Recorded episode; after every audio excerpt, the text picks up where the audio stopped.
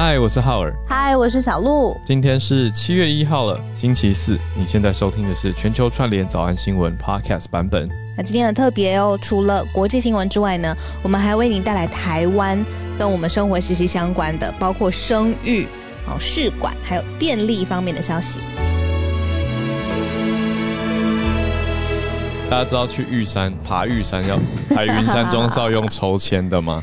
知道知道，但是我以前也知道，可是我不知道那么难抽。我抽了嗯十七次，终于抽到、哎，真的是很恐怖。十七次。到底是一个什么？是什么概念啊、好啦就中间其实有要要放弃了，中间其实有候补的机会，就是有嗯。有一一两次，十七次里面有一两次，我后来有候补到，可是候补到的时候，我都又已经排了别的事情了，因为嗯。行程本来就很忙嘛，呃，因为抽签是提早一个月的事情，就抽完以后就是说，哦，好啊，没抽到，那要等候补，我就想说好，再拖拖看，可是都会有事情来敲，来敲档期跟安排，我就会觉得啊，好好好，排进去，然后到最后几天就说，哎、恭喜你候补到了，我就呃已经没办法，重要的工作排下去了，都是牵涉到五五个人以上的团队，嗯。没办法乱动，对啊，可是这一次呢，也许是疫情的关系吧，但是七七月下旬要去爬，可是如果、嗯。如果没有办法降级的话，我们的警戒如果还是三级的话，就没有办法去爬了。所以希望不要让我再抽第十八次，平均是八次，跟大家分享。平均我是我是高于平均哦，definitely 高于平均。你真的是很有那个心理厚度的人。我要是抽到第十七次，我早就放弃，我就觉得我无缘。就再抽啊！很想对 我真的想去，我就再抽，人生还长，总有一天给我爬到。对啊，好，来我们盘点一下，今天会先从刚刚讲的中国共产党的党庆开始哦。习近平说：“嗯我将无我”，会意思是、呃，不是进入一个无的境界，而是说为人民思考，把人民摆得更多，这是习近平的说法。好，第二题真的是吓爆天，加拿大的热浪来到了摄氏四十九点五度，数以百计的人就在一个周末之间离开人世。那这个人数呢，才经过一个周末就已经冲到大概呃 COVID 死亡数的五分之一了。就是 COVID 已经这么多个月来，可是这个热浪真的是不得了。我们来关心一下，那要怎么应对，怎么办才好？我看到新闻照片，还有 cooling center，就专门让大家进来吹吹冷气，才不会太热。嗯对，这样子的单位都出现了。好，再来呢，讲到台湾的消息哦，一个算重大的消息，之前五月多就已经跟大家预告过的法案。嗯那现在补助呢是正式上路啦，补助的是试管婴儿，我们讲人工生殖。嗯嗯，那接续我们之前的讨论，低生育率这件事情啊，试管这个补助有没有帮助呢？哦，我们等一下也来聊聊。那在嗯。Instagram 讯息，我已经跟一位医师有约好，嗯让他也可以来跟我们做专业的解析。谭医师，对，谭医师就是嗯，我记得他之前也上来跟我们常常聊过，比如说呃，女孩子应该要怎么样来规划自己的生育啊，然后呃，要怎么样平常也照顾自己的身体等等。没错。那，其实我觉得他的观念很重要啊，女女孩子需要听一下，嗯。对，那个时候讲到我印象很深刻，巧克力囊肿嘛，那就有说到，哎、女孩子一些以生殖的观点来讲的话的照顾跟保养方法、啊，那就跟一般妇产科治疗的角度或者是赶快解决的角度是不一样的。好，那我们的第四题呢，会是电力的议题，卖个关子哦。哎有一些朋友可能已经注意到了，那就知道我们要说什么。可是今天这的新消息呢，是核二厂的一号机被迫停机了，而且不是一个在很呃理想的情况下，现在有点像是说被迫要停。那停机以后也没有真正的除役，因为燃料棒都还在呃已经满了的燃料池里面。那为什么会这样呢？哦，这个我们有 有有一个礼物吧，要送给大家，等一下也让大家来听一点点啊，让大家来期待，来支持我们的专题节目。接下来我们就会接着我们的串联读报一分钟的时间，就从第一题开始来看哦。党庆进行式，习近平他就在二十九号就已经颁布了七一勋章。就七月一号是创党的党庆嘛，那再一次也提出了“我将无我，不负人民”嗯，他其实在一九年的三月啊，意大利的国事两访问的时候，，嗯，对，就讲过了吧，就讲过对不对。了。对，那现在又再度提出再度的提出，那要全党呢保持啊引号，越是艰险越向前，还要嗯敢叫日月换新天，就是非常多的呃励志鼓励。鼓励共产党要继续往前迈进。那颁发的这个七一勋章呢，会在今天第一次哦举行党内最高荣耀的七一勋章颁奖，呃，颁不是颁奖，颁授仪式，有二十九个人得到勋章，所以是高度荣耀这个党还有党内贡献人士的一个活动。哦，真的很多都是非常官方在对外讲这些话，我可能就不不一一全部读取出来。哦，可是这些就是我觉得很有意思啊，就是其实换句话说讲那么多，就是要大家团结。那那反过来，哎，我我们这边这也是大家都要团结啊。我觉得也许，嗯嗯，好，这要怎么说呢？就在你知道在国防上的确是敌对的角度。没有错，或者是我们在认知作战上，两边是对抗。我们讲对抗好了，不一定要用敌哦。现在真的是没有永远的敌人，没有永远的朋友。目前对是是有一点对抗跟角力，或者说呃总是会有竞合的关系。也许竞多还是和多，这个很难说。我觉得现在就是天下大事嘛，分久必分，分久必合，久必分，分久必合。那到底会如何，也很难说得准。可是呢，目前来说是一个对抗的态势。那两边分头呢？啊，我是台湾海峡两岸的两边，大家分头也都是，总之要团结。可是团结背后意义真的很多很多，就不是只是说呃抵御谁谁谁，而是大家要有智慧来形成跟凝聚共识。那我觉得现在看下来最最有意思、最大的差别，应该就是台湾海峡的这一边，我们这边是走很明显的民主自由。好，那就是大家有言论自由，那言论自由也带来了很多的，你说攻击或假新闻跟假消息，对，但是它会慢慢的有有赖大家一起的参与，才能够形塑更好的文化。哦，我觉得这是一种文化，那它是一个很有机、很自然生长的，所以是我我很喜欢，也觉得很可贵、很可爱的一环。那对岸呢，中国共产党这边。听到的就是很多的这种比较官方的要教导大家的，但是我们也认识，我说的是我跟小鹿你，我们两个也认识年轻一辈的的中国人啊。那年轻一辈他们不一定是共产，对他不一定是共产党员，但他们有很独立自主的想法，那也不见得认同党的观点。那在这样的情况下，下一代会是什么样的样貌？会怎么样继续往前？那当然在社会上。我们说普遍显露出来的立场，或者是我们上次的听友讲的说立场跟真实是不同的。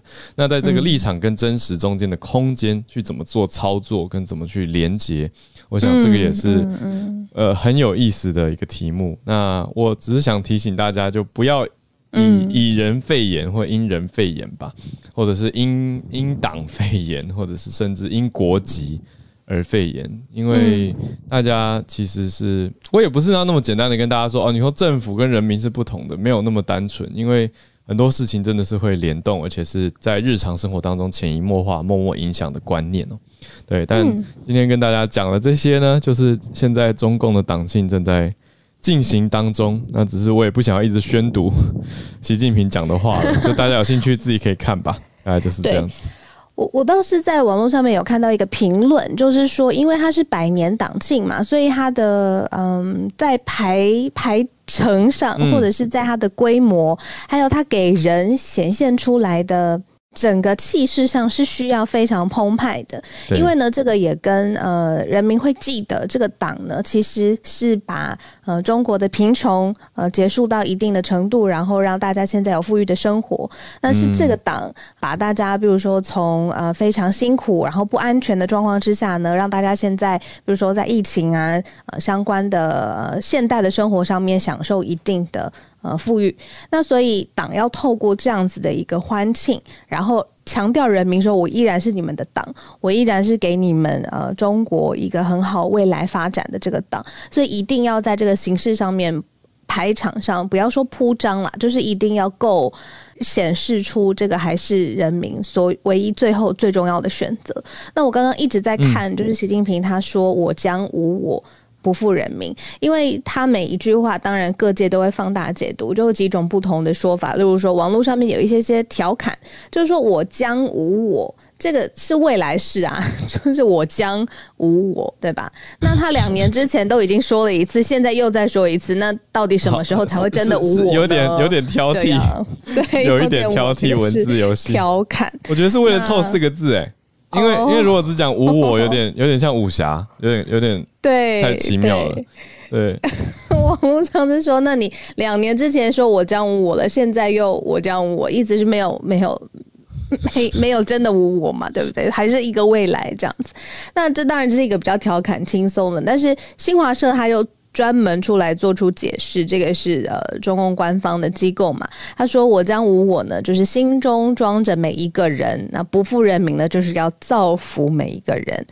他们这个新华社真的是很喜欢做这种排比啊，就是让句型看起来很整齐。心中装着每一个人，不负人民，造福每一个人，这就是我将无我的意思，把自我融入大我当中。”那还有一些人呢，是呃学者，他就说，从中共看起来呢，我是代表无我或无私的状况之下呢，这就代表说人民也没有你，意思是你的权利呢是由这个抽象的我来代表，所以不能够发牢骚有不满，这个是。更拉拢，然后更把这个党的权力更聚合的一个抽象的象征的说法，嗯，所以各方的表达跟各方的解读其实也都不一样。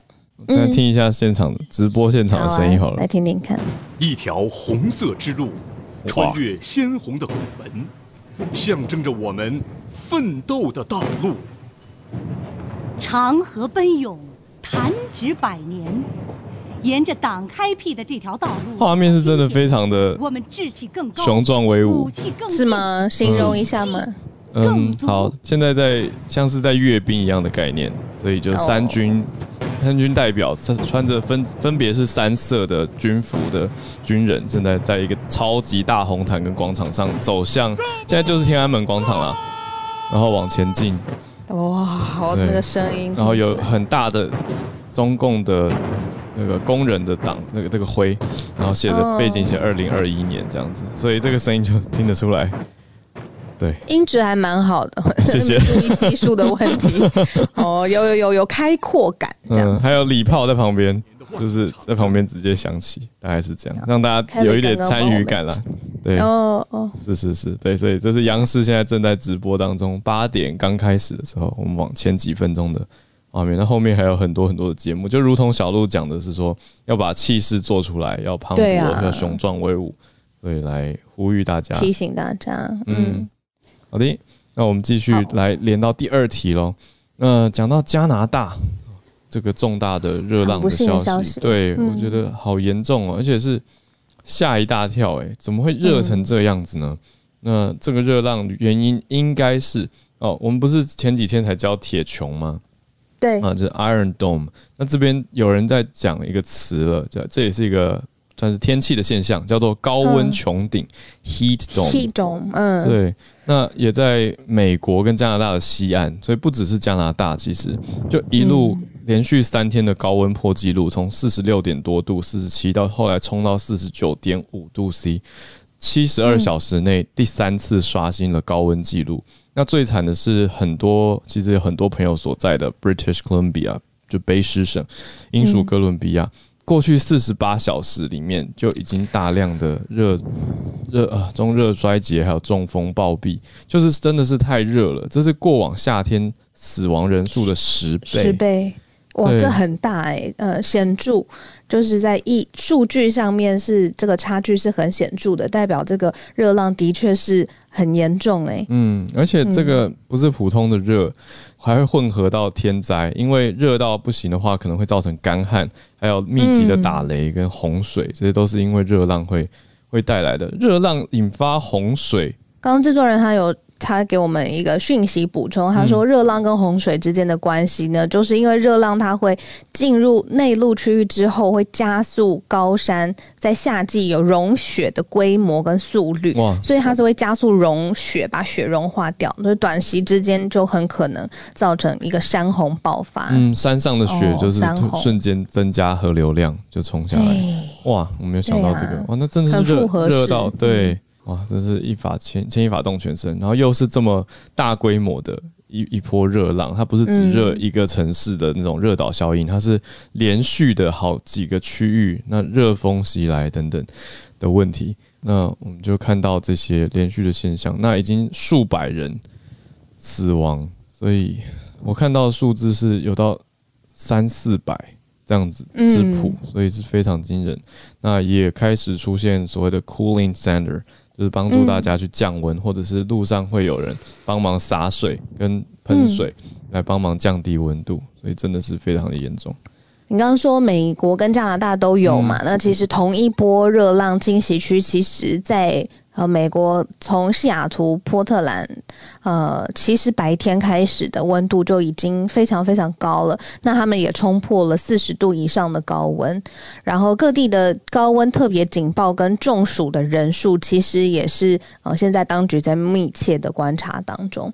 我想起来，我昨天晚上在干嘛了？就是我特别在看奥巴马结束政期的时候的一个纪录片，是由他的嗯。贴身的白宫新闻官，他的工作就是摄影，用呃静止的照片去记录奥巴马任期八年嘛，每一个这个过程这样子。他那个时候他就拍到奥巴马，他非常。极力的在跟他所有的亲信的呃政府小组成员一直在推动气候变迁的这件事情，对于奥巴马政府来说是很极端、很极端，而且很很很重要的一件事。因为当时在美国有另外一个声浪说 climate change 这是是假的议题嘛？这个是你记不记？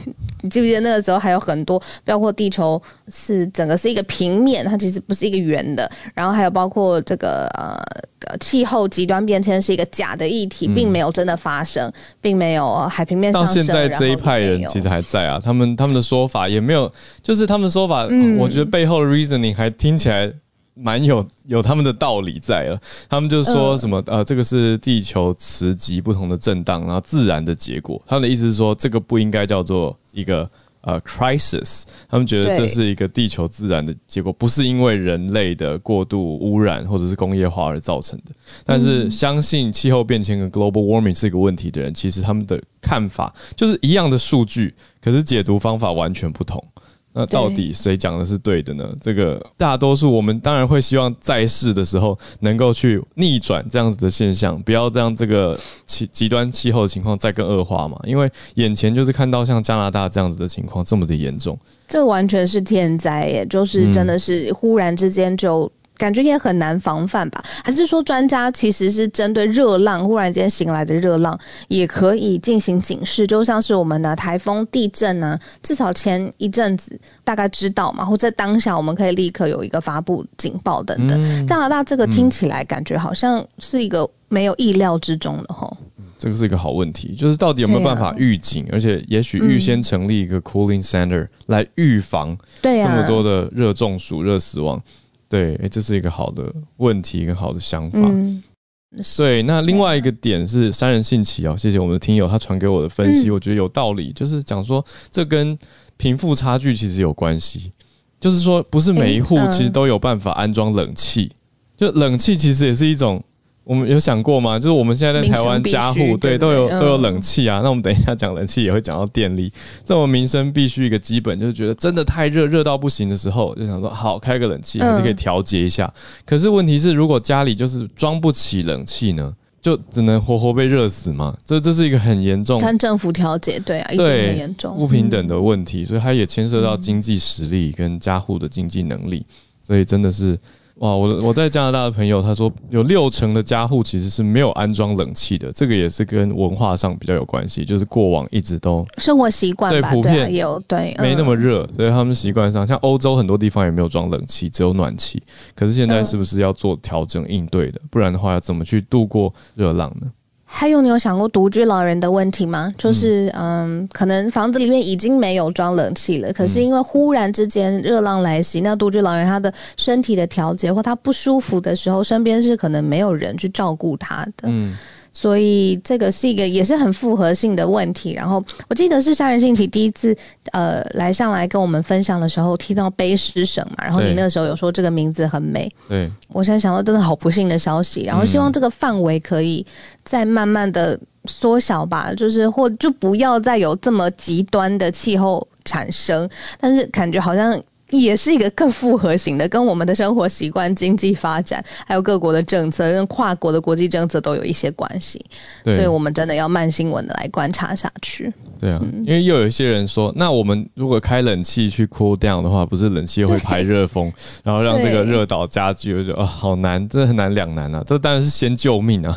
我觉得短期先救命，先开冷气，但长期就是要做出我们能源上的选择。好，那等一下再给大家听我们能源上的专题吧，就是怎么样能源跟环境的平衡，让大家能够有比较好的环境。好，再来要带到的是台湾的这个法案哦，这已经通过了，国建署公布人工生殖的补助方案，只要符合两个条件就可以申请，希望能够帮助到不孕的夫妻。刚讲到两个条件哦，这边的两个条件呢，就是只要夫妻双方有一方有我国国籍，还有妻子的年龄还没满四十五岁。这两个是最基本的条件，这两个达到就可以申请了，所以听得出来是真的很有意要鼓励生育，而且帮助大家，所以不限于两个都要是我国国籍，就是说其中一位是外国人也没有关系。那妻子的年龄不到四十五岁就可以申请这个所谓官方是叫不孕症治疗啦，但我们民间都口口头都讲试管婴儿的补助方案嘛。那是从今天开始，那预计每年会有两万三到两万八千对。的不孕夫妇能够受惠。那谭医师，我想今天应该有很多丰富的分享，那有一些提醒吧，可以给大家，或者一些建议给大家。那就就邀请谭医师上来。其实我今天早上在送我家小孩上学的时候，一路感动到现在，你知道为什么？因为你们两个在一开始介绍今天题目的时候啊，就是。有讲到我上次讲的一个很重要的观念，就是如何保护我们女性的生殖健康，也就是保护我们最重要的卵巢。哈，我觉得这个观念真的是那一天我其实呃重点之一，而且是我觉得最重要的观念。这个真的跟一般妇产科的角度是不一样的，因为其实我我常常开玩笑，我们在擦屁股啦，就是大家可能开完刀之后，后面就来找我们了。对你有说，我记得上次也有说，对，嗯，对，这等大家早上，今天我我在这边真的。我觉得刚好在七月一号这个新的政策上路的时候，跟大家稍微分享一下这个，我觉得对台湾的未来其实还蛮有影响力的一个政策。我知道大家现在在疫情在对抗疫情的时候，其实我们现在着眼在现在，现在就是我们如何保命，如何让我们现在活着的，不管呃就大家能够都能够很健康，甚至恢复我们我们之前的工作的一个生活的一个习惯跟一个状况，包括上班还有经济。那但是我们还要想的还有我们的未来，就是我们保护现在的同时，我们也要放眼未来。那今年上次上来的时候分享，就是我美国 CIA 就预测全国两百二十七个国家地区的生育率，我们发现台湾是垫底的。也就是说，他们发现台湾每十五呃每名十五岁到四十五岁具有生殖能力的年轻女性呢，未来可能每个人只会生一点零七个小孩。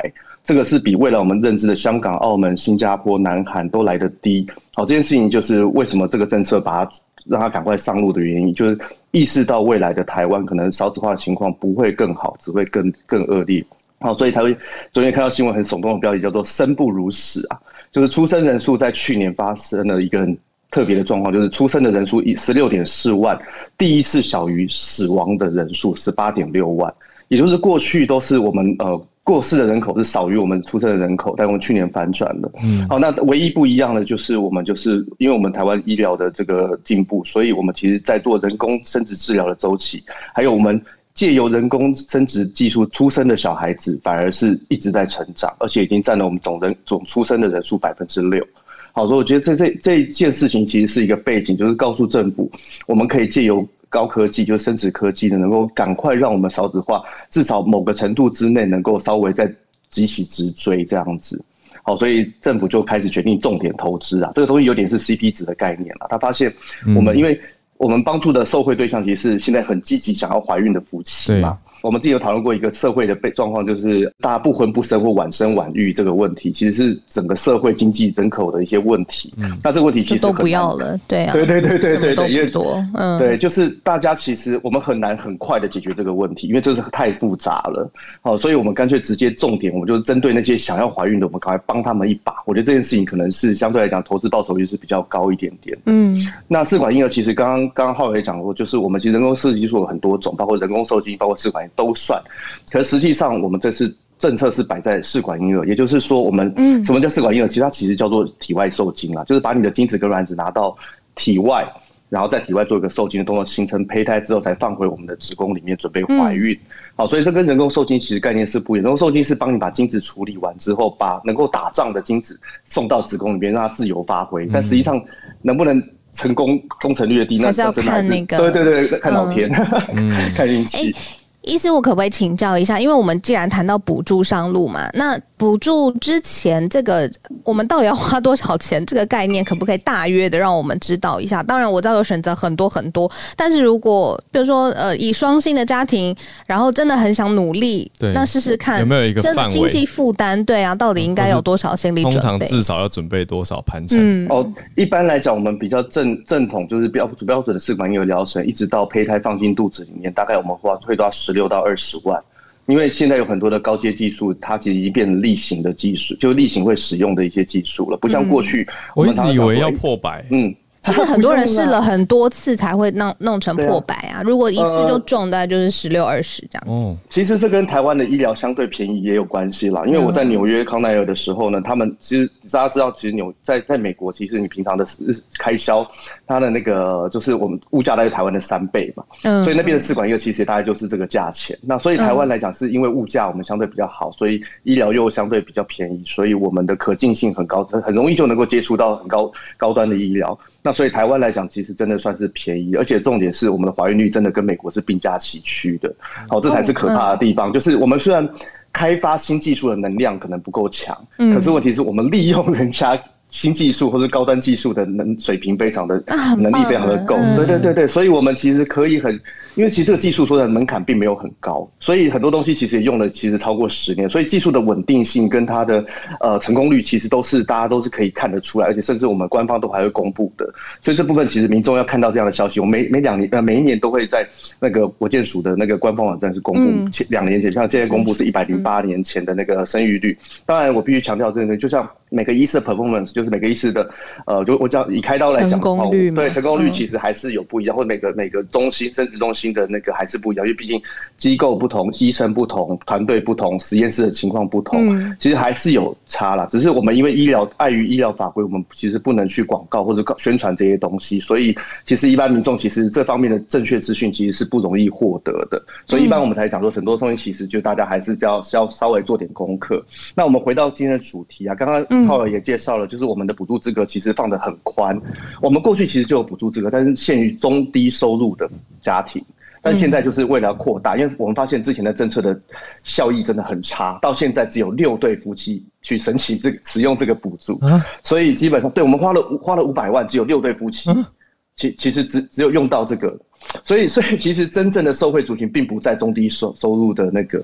对，之前我们也讨论过一些社会的一些乱象，比如说那个五保八啊或什么那些状况。其实很多事情其实跟就是政策面想的，跟我们平常看到的社会现实其实也是不一样的。所以现在。这个政策既然往这边正向的去调整，我觉得这个就是就值得大家去关心这个话题。嗯，对。那那我其实，在我的那个头像里面已经换到现在，大概很简单的把整个政策的细节，嗯，我刚刚一直在看，嗯，很很很清楚哎，我觉得，就是重点是在于说，就是我们亚洲的其他国家，日本跟韩国的状况，还有我们因为这个效益，这个政府为什么？有一些的限制，它其实是有一些特殊考量的。好，我我我现在先讲我们我们台湾市政府的特殊考量，因为怕后面时间比较不够。我们其实有三大的重点，就在于第一个，我们目的当然是增长人口嘛，就增加了我们的人口数，而且短时间之内。第二个是公平性，好，增长人口其实很简单，就是鼓励生育，然后用最有效率的方式增加出生婴儿的数目，那这样当然就直接关到我们的那个生出生率里面。那公平的公平性基本上就是因为我们发现经济弱势的族群啊，常常因为他们本身的不管生活还是工作啊这些东西，他可能相对都是比较高风险的，所以可他可能生病了，可能也没有办法，因为为了工作没办法去就医，常常这方面生育的部分也是有问题，但是没办法去处理，或没有时间处理，或没有能力处理，所以因为这样的状况。如果没有办法去做治疗的话，那就变成说他本身健康有问题，他未来生育也有问题。所以既有补助的话，他们的经济负担减少了。这些可能相对收入比较低的人，他们可能本来是很辛苦，本来可能没真的没有预算做试管婴儿，但他必须做试管婴儿的人，他就可以因为这个补助收回，他能能够。去接触到这个这个技术，那第三个还有就是预防，就是我们刚刚看到看到我们那个头像里面有限制，比如说三十五岁他只能放两颗胚胎，三十六岁以上他就可以放，哎，对不起，三十五岁可以放一颗胚胎，三十六岁以上才能放两颗胚胎。这件事情其实是有一个很重要的的统计，就是我们全世界的的这个生殖的这个医学的统计发现，台湾的双胞胎率太高了。哎。为什么呀？台湾人，你会发现我们在看诊的时候，很多夫妻就说：“谭医师，谭医师，我能不能一次放两我想一次怀怀双胞胎，后面就一次辛苦完就好了。”对，就是大家在还没有生过小孩的时候，都会非常理想化的觉得这件事情就是能够一次解搞定，就不要搞搞第二次。嗯，可是可是其实大家忘记一件事情，就是当。我怀孕的时候啊，特别是现在大家都晚婚晚育，所以大家都很多是高龄孕妇。当你怀双胞胎的时候，第一个除了你的身体真的负担加倍之加重之外呢，你还有很多因为你的年纪或其他种种因素造成你的本本身怀孕的风险升高，比如说你的妊娠糖尿病或妊娠高血压、紫癜前症等等的风险就大急剧上升。那你在肚子里的两个宝宝呢，因为你的状况不好，所以他有可能会极度早产。早产出来之后，你们势必遇到。发育不成熟，度加护病发，对对对，就是虽然我们的医疗非常的好，我们的我们其实我们的新生儿科的医师非常的厉害，加护病房的等级非常高，可是我们出来之后，小孩子如果先天状况就不好的时候，我们其实不好救，而且后面有很多长远的后遗症。嗯，所以为了。为预防这件事情，顺便降全世界就是有一点不太好听的名声，就台湾双胞率这么高，所以他就限定了年轻族群，我只能放一颗胚胎。但是其实大家也知道，其实真的有时候一颗胚胎也不容易怀孕。好，这个我相信如果有在接触生殖医学的人来讲，他可能会很清楚这个现实面。所以这个东西，当然好的方向就是我今天。看重健康，我希望大家能够很平安的怀孕，平安的生下来，宝宝平安的抱到手上，他也没有任何的后遗症。但是因为双胞胎率太太高，所以我们要想办法降低它。所以这第三个目的就是借由补助的限制呢，让大家不要无限上纲，去忽略了我们怀孕之后的风险跟生产的风险。我觉得这个东西也是政府在非常的重要。这这个其实全世界只要有补助的国家，通通都有，几乎都几乎都有这样的限制。好，那当然这个政策目的会创要希望。能够创造三亿，第一个政府要要赢什么？就是我今天能够出生率增加，解决国家少子化的危机，然后降降低因为双胞胎、多胞胎导致的医疗负担。这第一个，那第二个民众赢，大大大家重点是大家要能够生小孩吧，所以不孕夫妻就是想生育的这个夫妻呢，如果假设有一些问题是无法克服，必须用到试管婴儿，比如像输卵管不通啊、高龄啊，或是卵巢之前因为开刀可能受损到提早停经、卵子变少啊，或是男性有精虫的一些虫虫危机啊，这些状况可以借由试管婴儿高科技技术呢，能够让这件事情借借由试管婴儿赶快帮抱到自己的小孩。那第三个大概就是生殖机构，那生殖机构因为增加了这个补助呢，它我们就可以更容易的有比较多的患者能够帮到更多的人。好，我觉得这部分来讲，其实这创造三赢的局面也是非常重要的。感谢医师，我们可能要卡短一点，因为时间所以所以。所以我把重点讲到这边。那日本跟韩国其实都有这样的大这样的。策的相对的补助政策，但是韩国它是完全不管你后面的是不是双胞胎，它只求赶快把小孩子增增加数目，所以它是可以容许比较多的可以胚胎放进来啦。那日本的话是限制非常严格，它几乎是它是全世界为第一名放一颗胚胎的比例最高的一个国家。嗯，好，所以我讲不同国情、不同国政政府的思维，对对对对对，所以我在在这边今天有机会跟分跟大家分享。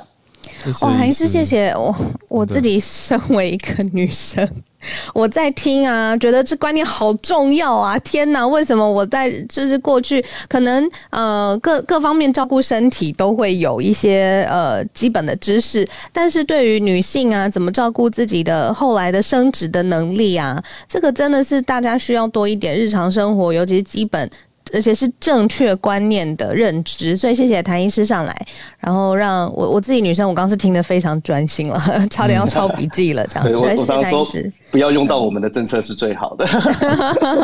对呀，谢谢谭医师，希望之之后还有机会，常常也可以邀请谭医师上来，让我们有更好的观念。嗯，好，谢谢。嗯，都是希望让我们的生活可以更好嘛，然后很健康，然后把小孩很很开心、很健康带到世界上。但是呢，这个生活当中还是柴柴米油盐酱醋茶各种不同要面对的挑战。例如说，我真的不想再经历一次停电了。嗯，那所以今天七月一号，我们昨天在社团上面有特别发布了一个新的特别集，我们就是。当然，用一个钩子问大家说，今天七月一号会发生什么事情？正确答案是以上皆是，每一件事情都会发生。但是我们想凸显的事情是，今天是呃核二厂一号机要被迫停机，那也会造成、呃、后续相关的讨论，例如说台湾的电力结构未来到底要怎么走。那真的很开心在，呃我们的制作人还有团队还有浩尔跟我们一起。也特别邀请了日本的翠翠，我们的店长，还有 Wilson，我们旅游达人来自新加坡，我们就一起做了一个台湾未来能源的特辑。嗯，那这个已经上传到我们 Podcast 上面了，是一个三十分钟的特别的节目。对，那不是我们每天呃全球串联早安新闻的格式，我们是完完全全只。针对这台湾的电力，而且我们要怎么理解台湾电力的问题，然后把它做成一个特别级的节目。我常在想一个譬喻，就是说，如果大家觉得蔬菜很难吃，就是啊要一直咬很累很累，那有人会把它打成蔬菜汁，你把它吞下去、喝下去，好像变得比较爽口一点。那对于电力这个很复杂的，而且是真的是有一些专家学者需要解释的。呃，议题上面来说，我们特特别集也是用这种方式，希望大家浅显易懂，可以吸收的进去。那霍尔斯帮我们准备了一个 小礼物要给大家，制作人啦，谢谢制作人帮我们准备了一段预告啊，就来一个几十秒的预告，让大家稍微批判一下啊，稍微听一点点。那希望大家真的还是去我们的 podcast 去点播这个特别专题。电力大白话，希望用白话的方式让大家听懂为什么我们会有这么多的争议，有这么多复杂的选项。那听完以后，一定会增加很多的认知，而且还会跟日本啊、跟新加坡，我们谢谢 Wilson 来串联，也有谢谢小鹿邀请到专家学者来跟我们做很重要的能源储存的分析。那我们就来一起听一下，然后等一下就准备进入到全球串联读报一分钟的时间。问题就是，现在每一个电力来源选项的机会成本，它是没有办法真的排序的，好像说这个就是第一名，这个是第二名，因为每个人他自己的价值观跟心理的权重都不一样嘛。这才是民主社会，大家一起来做 informed decision，是有知识背景判断之下被告知的选择。但是我们可能也很难去百分之百取代，恐怕还是得保留部分的传统能源。就是我们买了一个固定的配套，然后就是以这个配套去缴这样子。这个面向上面，他们的确是有必须要发展核能的必要。那我们也持续的为大家梳理更多的重点议题，希望还可以有你参与到我们节目当中。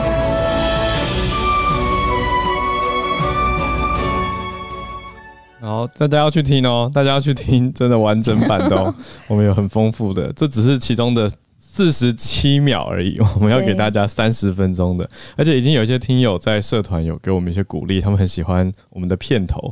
所以大家来听听看吧，我自己也很喜欢，就有很丰富，而且还可以听到小鹿在电视台播报新闻的声音。谢 谢谢谢，我跟你说，跟现在声音很不一样，大家快去听。不一样的风格，真的是不一样的风格，但很不一样，我觉得，对啊，对，嗯，好，那就欢迎大家上来串联喽！哇，谢谢大家，今天如果真的没有办法，比如说时间的关系，也很可惜，可以透过社团哦。嗯，好。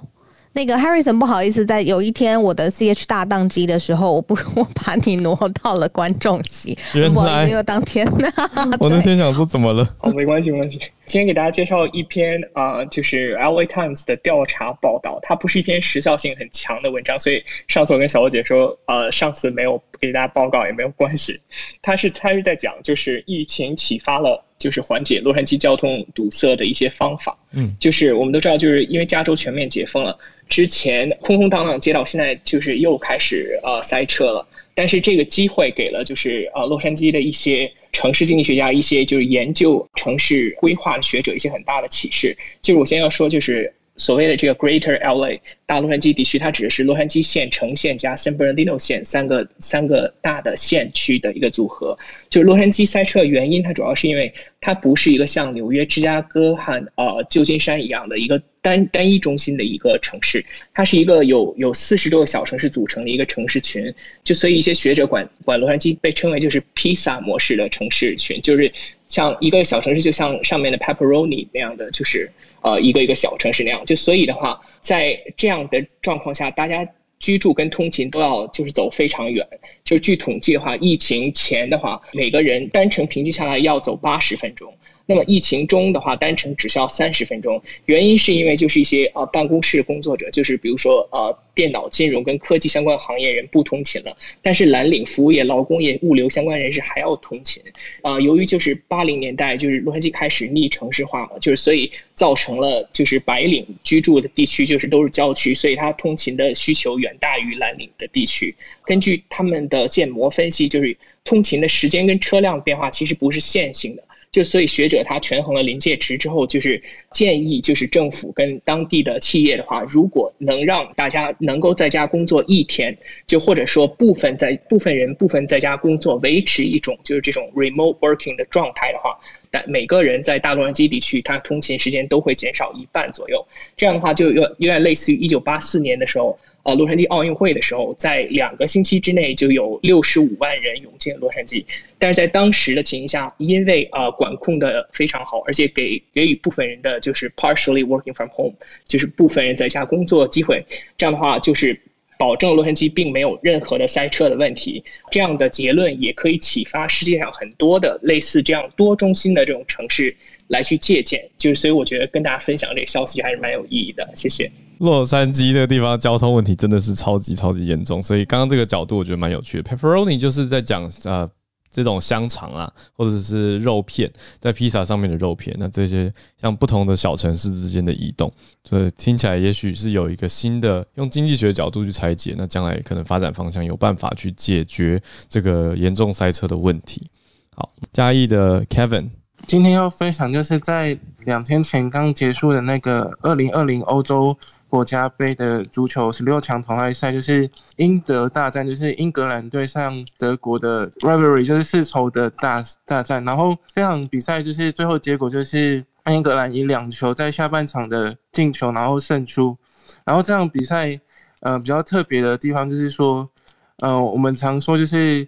君子报仇，然后十年不晚嘛。以英国的足球版就有两个很特别数字，就是二十五跟五十五年。怎为什么这么说呢？因为距离上一次英格兰在国际赛跟德国队对阵赢球，已经呃要回推到五十五年前一九六六年的那个世界杯足球赛。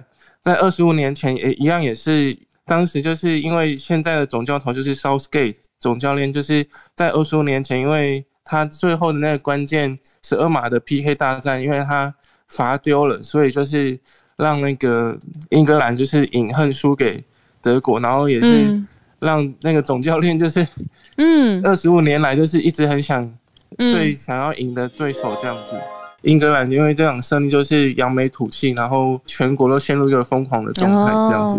有英国真的超级狂热，昨天跟英国人直播，他们聊得很开心。但也不是每个英国人都 对，但也不是每个英国人都有在看足球啦。因为昨天也有一位是语言教学界的，他就是说他。每次聊到足球，他就说：“哦，比完了，这样 就 总是错过。现在正在比吗？这样 没有跟上。所以我觉得也跟大家平反一下，就是大家不要对欧洲人印象全部都觉得他们全部都热爱，只是真的大多数啊，有点像很爱国球的概念啦。就像台湾这边也是，就是每次棒球赛的时候，就是哦，对，就是棒球。我在想我们的棒球啊因为前一阵子我妈成为篮球迷，她是很夸张，她会自己去，就是那个什么和平体育馆，是不是看嗯台湾自己的高中生的篮球对？所以我刚刚忽然间想了一下，对，我们的国球还也是棒球。对啊，非常谢谢 Kevin 带来这个消息。好，那再来是躺平教主，因为我我会选 Ray 是因为他选的题目跟能源有关，然后又是跟中国有关。CNN 说中国面临近近十年最严重的能源危机，那现在正在党庆呢，要怎么处理这个能源的危机呢？嗨，Ray，嗨，Howard，嗨，呃，小卢姐，啊，不，小卢党庆，sorry，没关哦，姐这个字就打断了，我提醒过了打断我要得问的问题啊，没关系。那个党党庆会处理能源的问题吗？还是党庆需要一片欢庆，这样才是党庆啊？我觉得他们现在应该先把今天这个好日子过完吧，然后明等明天再来处理这样的这些问题，因为这是一个长期的问题。所以党庆今天你去看中国的互联网，基本上跟没有任何就搜农研相关的字眼，基本上没有坏话，基本上都是好话。我刚看到一个那个直播的同时在线的数据啊，我我看了就吓到，他的同时在线是一千两百万，有一千两百万个人在线上看这个档庆。这个浩伟你应该很有感觉，就是我们平常每次都在追线上到底有多少人，然后忽然间有一千两百万个人同时在线上，真的是超过一个认知的边界这样。对啊，但这就是党庆嘛，对啊。嗯，对，不知道这要烧多少电。以能源来讲，好，那我就先把这个新闻总结一下。嗯这是 CNN 在今天早上美东时间的三点三十分发了一篇文章，然后里面主要是这么几个信息：第一个是中国经济第一大省广东省，它宣布限电，限电到年底。这个限电，它是限那个，它已经通知了那个广东的很多工厂的厂主，然后他们做好那个叫叫灵活灵活运转的一个准备。就比方说，那个正常来讲，一个一个工一个工厂可能是从早上八点钟开工，然后到下午下午六点钟七点钟收工。它可能之后由于限电的一个原因，它要更改它的作息，然后并且很一部分工厂可能面临停工的一个状态。然后这是因为广东省的整一个 GDP 占到中国的百分之十，嗯，然后它的限电状况应该是会维持到年底的。这也是为什么之前那个就是出问题的那个台山核电站，他不愿意去把它停下来的一个原因，因为它对当地的电网是有比较大的一个影响的。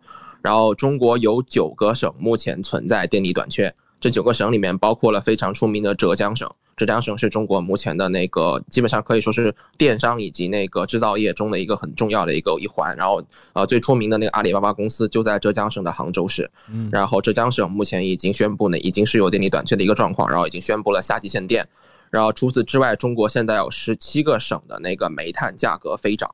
然后具价格涨幅我没有具体看是多少，但是呃一部分省市是呃煤炭价格出现了超过百分之三十以上的非以上以上以上上涨，所以煤炭现在在国内的价格非常非常的贵。为此，中国政府开始加大对西部地区的那个煤炭开采。他们之前已经去煤炭化这个东西已经搞了很久了，就是要在西部这些地区，因为开采煤炭的原因出现了地面塌陷，就大量那个土地。呃，由于它开采煤炭把底下给筑空了嘛，然后就出现了它严重的地面塌陷的一个问题。然后他们现在要重新开始煤炭的开采，然后呃，他们现在把新的那个目标放到新疆，之前是在山西太原这种地方，然后现在把新的目标放到了新疆。另外的一点就是，中国目前百分之六十的能源依旧是靠依赖煤炭、依赖煤炭发电。嗯，然后由于澳大利亚在今年二月份开始制裁那个对中对中国的那个煤炭出口，相当于就澳大利亚是中国第三大那个第二大那个煤炭煤煤炭出煤炭进口国。嗯，然后呃占到了中国煤炭进口百分之二十九。然后，所以在基基于现在的一个状况，煤炭这个东西的话，中国政府他们目前的一个态度是，我想去多开采一点我们国内的来解燃眉之急。嗯，因为中国目前在建的这些核电站要投入运营的话，还需要很长的一段时间。嗯目前呃，中国的核电站目前我运行的是四十九座，然后还在建设的有十九座，然后占中国发电量的百分之二点三。但是根据他目前的这个规划，他预计在二零三零年，也就是大概八年后，把目前的那个核电站那个整一个电整一个发电量的那个比例翻三倍，翻到百分之八，然后到嗯二零五零年左右会翻到百分之十五。所以这有时候是一个他们现在的一个状况。哇，谢谢你，哎、这个非常适合跟我们的专题做搭配，因为讲到发电比例这件事情，原来燃煤在中国还占这么高，六成，非我们。刚刚想到一模一样的事情，对啊，下次我们做专题的时候，我们邀请唐明教主回来好了，欢迎。就是也可以把嗯中国的观点跟数据带给我们。呼应一下，刚刚讲到说嗯。中国占六成是燃煤，呃，台湾这边大概三成九，百分之三十九，那日本是百分之三十七，所以看得出这个数字的落差。不过我比较意外的是，核能在中国现在占的比例其实还算蛮低的，百分之八。对对，那在台湾这边是刻意下降了，现在百分之十。可是相对的，在日本哦，这个请大家去听我们的专题，我也是很惊讶的学到，日本也在盖哦，日本接下来要盖十四座的核能发电厂。那背后的原因是什么？对，就是你刚叹气吗，瑞瑞？对啊，因为核电站这个东西，它大部分电站是盖在东南沿海的，嗯，它之后增盖的这些估计也要在沿海，所以就挺危险。因为瑞瑞是广东人，对啊，我懂了，懂，我懂。我们在对，我们几乎就在广东，就是被核电站包围的。我们在台湾北部也是，真的是两面啊，就是它有方便的地方，它也是洁净能源，可是问题是后续的废料怎么处理，还有它的风险。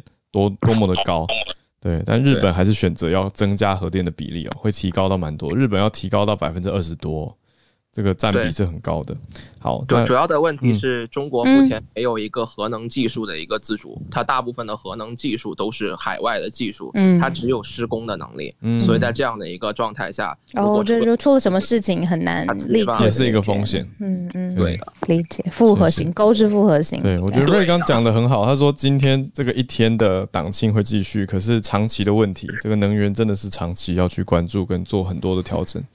谢谢操作的空间，对啊，谢谢。一天的党庆，嗯，生日快乐，生日快乐，再开心一天吧。一百岁，一百岁不容易。生日快乐，生日快乐。嗯，Dennis 老师早安。正在关注这个 这个习近平的谈话。对啊，老师，我很好奇耶，世界各国会祝贺吗？对于党庆这种事情，因为它不是国家，它是党的庆。俄罗斯会啊。哦，老师好甜美的说俄罗斯会哦。对啊。提醒老师一句，那个普京说的是以个人身份。哦哦，OK。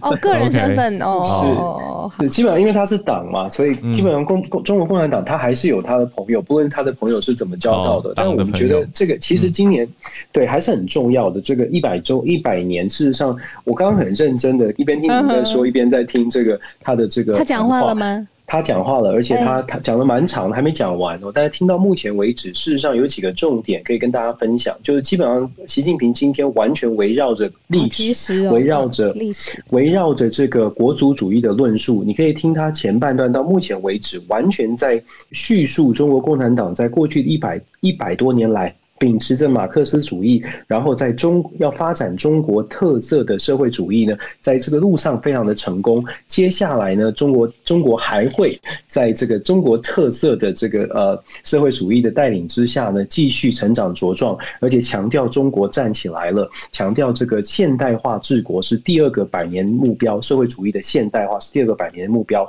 其实我们可以看到他的论述是呃有点把这个国族主义再带起来的这个意思。刚刚听到到目前为止呢，谈到唯一谈到港澳，然后台台湾是是他说习近平代表这个中国共产党向这些地方的同胞呢表达诚挚的问候。除此之外，还没有讲到特别的，但是倒是有一点他已经有点讲出来的是说。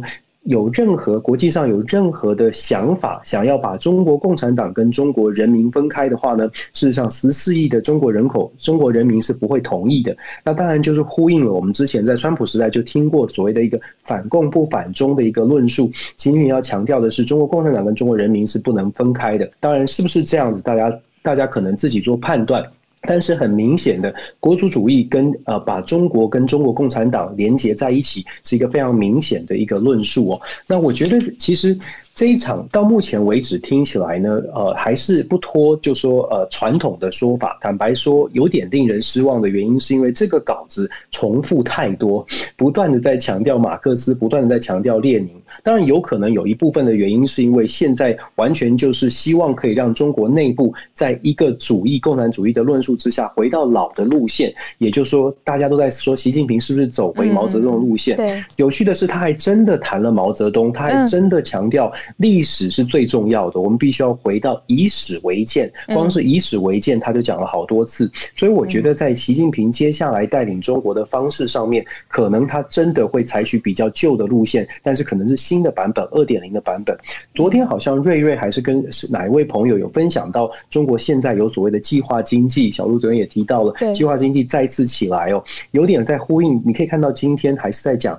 过去的中国共产党带领的中国成功的站起来了，中国人民站起来，绝对不会再哦，他还强强调了中国人民绝对不会再接受列强的欺负，我们不再是那个饱受欺凌的中国。我觉得这些都是在煽动，不不能说煽动，至少是中国国主国主主义很明显的展现。其实习近平上任以来，他讲到十八大以来呢，事实上，呃。习近平做了几件事情是跟平民有关、平民有感的，包括了打击这个呃贪污的贪污的政治人物哦。打击贪污的政治人物，有趣的是，对于精英阶层，就是共产党的领导阶层来说，它它是一个攻击政敌或者是打击政敌、巩固领导中心的方法。但是，它对于一般的平民呢，看起来就会变成是。习近平上任之后，改变了非常多共产党可能不好的部分。所以，其实习近平在上任之后呢，他其实是跟人民至少走走的是群众路线。我们昨天也说了，我觉得习近平走所谓的群众路线，也是非常非常类似过去中国共产党在发展的历程当中，尤其是毛泽东走的行政路线，其实很类似哦。所以，接下来我们要继续观察的是，中国是不是真的在跟中美的竞争上面，如同习近平现在表达的非常的强势，完全不想。要退让。嗯，今天在美国，大家不知道有没有看到？今天《华盛顿邮报》有一则啊独家的消息，这个独家消息还蛮劲爆的。当然有后续的报道。这个劲爆消息是说，美国有一个研究中心，他们透过商业卫星整个抽丝剥茧之后，发现在中国的甘肃省的玉门市，大家可能听过玉门关。甘肃省的玉门市发现了一百一十九个正在新建当中的飞弹坑、飞弹发射台。这个飞弹发射台呢，是弹道飞弹发射台。如果真的要运用的话，可以推测说，这个可以发射东风东风四十一型的导弹，飞行的范围可以达到一万五千公里。那东风四十一型的飞弹呢，是可以搭载核弹核子弹头的。也就是说，这样的一个发现。会让西方的国家有各种的揣测，会觉得说，哎，中国好像并不是想象当中的习近平想习近习近平所说的中国没有制霸的呃想法。如果说建了这么多的发射台，是不是要发展核子武器呢？当然，另外一方的说法呢是说。以中国现行的核子武器的核弹的拥有数，大概在两百多枚的核弹头。如果这个数字是真的话，那相较于美国，各位知道美国的核弹头的总数量是三千八百枚哦，所以中国跟美国在核子武器上面的数量还是有极大极大的差距。当然，我们知道核子弹一发就很可怕了，不需要不需要不需要两百枚或三三千多枚。嗯。但基本上，想要传递出来的现在这个讯号呢，是不是代表着中国开始要逐渐的扩张它的核子武器？这个是一个问号。那当然也有另外一方的说法，是因为双方的差距很大，所以中国有可能是借由一些虚张声势的动作，来让西方的国家觉得说中国现在站起来了，而且中国可能你们要特别的小心，不要不要小看中国。所以各方的说法都有，但是我还是觉得说，接下来如同我们一直在讲的，我们。看到中国想要站起来，想要在对内展现站起来，其实他是要在。国内呢要维持中国共产党的对维持中国共产党的合法性，毕竟这是一个一党专政的国家哦，所以对内的合法性是非常重要的。合法性如何得来？刚刚瑞瑞跟我们分享了，包括缺电，包括了昨天我们讲的地方有债务的问题。合法性从何得来呢？国主主义是最好的方式，没有什么比让大家觉得中国一定强，或者是我们的国家站起来了，来的更更容易团结国内的不同意见。所以我觉得中国现在所采采取的策略呢，当然绝对是要让大家觉得，嗯，身为中国人，中华民族绝对有一定的骄傲。那接下来还是一样的，在现实的层面，中美之间的竞争会很非常可能哦，在十月份之前，还是我就是如同我们说的，竞争还是会持续。但是到十月份，真的中美见到面之后，我们会看看后续在务实上面。我们讲的务实，就譬如说做生意这件事情，譬如说做生意啦、经贸发展啦，中国是不是一样要继续强硬下去？我觉得，既然谈到了所谓的马克思主义或中国式的社会主义的现代化，我觉得现代化就必须要考。考虑到赚钱，考虑到企业的发展，嗯，所以我个人会觉得说，现在的动作呢，大家不要太过紧张。中美之间还是有一定的、一定的这个呃一定的解套方法，只是我们现在可能看到的是比较紧张、紧张一点。但是中美的互赖哦，让我高度怀疑是不是真的会走向冲突。高度怀疑会不会走向冲突，就是感觉上不太会，就对这么依赖互相对，嗯非常现非常现实的。嗯嗯，还有就是可能国内的情况也蛮需要棘手来处理吧。嗯我想讲个笑话，就是他说中国人民都站起来了，嗯，他现在就不让我躺下了，怪不得他不打我。呃，难怪你真的是头号的，原来在跟教主沟通，就是禁止嗯躺平。哦，换句话说就是大家都站起来，这样 害怕躺平，不给躺平，怕年轻世代不劳动。哎呀，好，谢谢 Dennis 老师的精彩分析。那我们也一起来继续看看这个邻居到底在做什么哈。好，那也是很难了，因为我在想嗯站在他们的鞋子里头，你看这个历史背景，中文直接讲，站在他们的鞋子里头。然后还有个这么多人，然后不同的压力，对啊，嗯。也是很难的，继续观察。嗯，嗯嗯，好，邀请孔医师喽。孔医师早。我今天想讲一个独家数字。哦，独家爆料。好，我我其实一直录起来录起来。都跟大家说哈，有一个数字我们指挥中心没有公布的很清楚，嗯，都讲到烂了，PCR 阳性率。对。对，嗨，而且我说要做七天的嘛，哦，对七天。嗯。对。去去除掉假日的影响。嗯。那罗富其实一直我有私下问他了哦，那他们内部其实都有做内参的资料，嗯。那就是每天的 PCR 阳性率大概是多少？嗯。那就是分母就是每天做多少检查嘛，那分子是 PCR 阳性的多少。那这个数字重要的原因是因为它可以看两件事，一个就是感染到底严不严重嘛，分子的多少，那分母的多寡可以反映你到底检查做的够不够多，所以它是两两个面向的哦。那就是你这个数字高的话，一的就是你真的案例太多了，你就怎么验都是嘛，比例很高。那可是有另外一个可能是你检查做的不够多，那就是我看最近也有人在讨论黑数啊，我们是不是外面有很多黑数没有整，没有抓出来？那所以会不会因此让我们的、呃致死率看起来如此高？吼，现在我们啊、台湾的新冠致死率破四了，哈。从一开始这波疫情刚开始的时候，当然很低了，哈。那后来到二，然后就一直升，一直升，现在已经破四了。那上礼拜其实庄仁祥有，嗯、发言人有秀出几个，就是跟国际比较我们的 PCR 阳性率的高低。那他用讲的，他其实已经形同已经公布了这个数字了。那可是因为在 Our word in Data 上面哦，那我们的数字就看不清楚，因为在整个图上面。那所以我就去问罗一金说：“哎，想想其实根本就已经把数字念出来了，那我们可不可以来公布？” 然后有有有，然后他就他自己在他的脸书公布，他没开地球啦，可是他就说没关系，那那你可以公布了哦。所以我今天要跟大家独家爆料，哇然后我等一下会发在脸书那张图，然后我现在先用讲的，那我也跟大家比较一下日本，我们很关心的日本东京跟大阪的状况，再看看这一这一个快两个月了哈，嗯在台北，在台湾发生的情形，我们来相比较一下哈。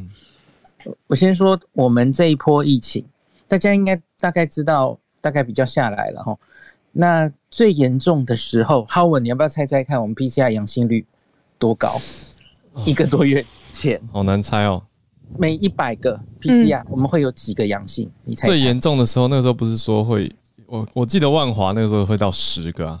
好，那个是快筛，对不对？哦那是快筛阳性率 PCR 筛出来那你后来还要再去做 PCR，然后那是热点嘛？对那我现在跟你说的是全台湾，我们来平均看的话，那我猜五每验一，百个，我猜五，哎，你怎么那么准？真的吗？哎真的吗？就是五，就是五。哦，那我我跟大家讲国际怎么看了哈，我刚刚说，嗯，CDC 美国 CDC 是规定说你至少要五以下，你大概才能说这个，第一个你检查做的够多，然后另外就是疫情是相对比较和缓的时候，所以他们是抓五了哈。嗯那我们最严重的时候是五，嗯没有没有非常更高哦哈。嗯，那好，那现在哈，罗富给我的是到上周对最后的数字哈，嗯，来猜猜看压到多少了？我这一周听到压我就很开心了。对，二吗这周哈，二是个合理的猜测哈。我原来也以为会不会是这样。嗯，我先给大家东京的数字好吗？好，东京这一波第三波紧急事态宣言，五月五号最高，东京是八点八 percent，哇，很高哈。啊每天大概做平均，他们是做七千例 PCR，东京都而已啦哈。哇，那在六月十一号，他们压到了三点九，三点九哦。七千里面的百分之八，那就是五五百六十很多嘛个人呢、他们都是几百人，对啊对对，嗨、嗯。东京即使到现在都还是几百人啊，嗯嗯，就是他们到解除的时候也也大概是三百五百，哦，最近好像又有高一点这样，嗯。那所以压到三点九，六月十一号啊，很不幸现在又升到五点一了哦，就是大概这样子。嗯，那可是我要跟你讲，东京在第一波疫情的时候，这个数字曾经到三十过，嗯，三十哦，三十 percent，无法想象。十个就有三个，就是那时候就是盛行率实在太高，嗯。然后检查很明显做的不够多，哦，那是东京第一波的状况啦。嗯。好，那那我再讲大阪好了，最后讲我们好不好？嗯。大阪我觉得其实因为它相对严重，我从现在数字看起来，我反而觉得大阪控制的不错诶，因为大阪这一波是比较先严重，四月十号它的阳性率曾经到九点二，哇，很高哈、哦嗯比东京八点八还高。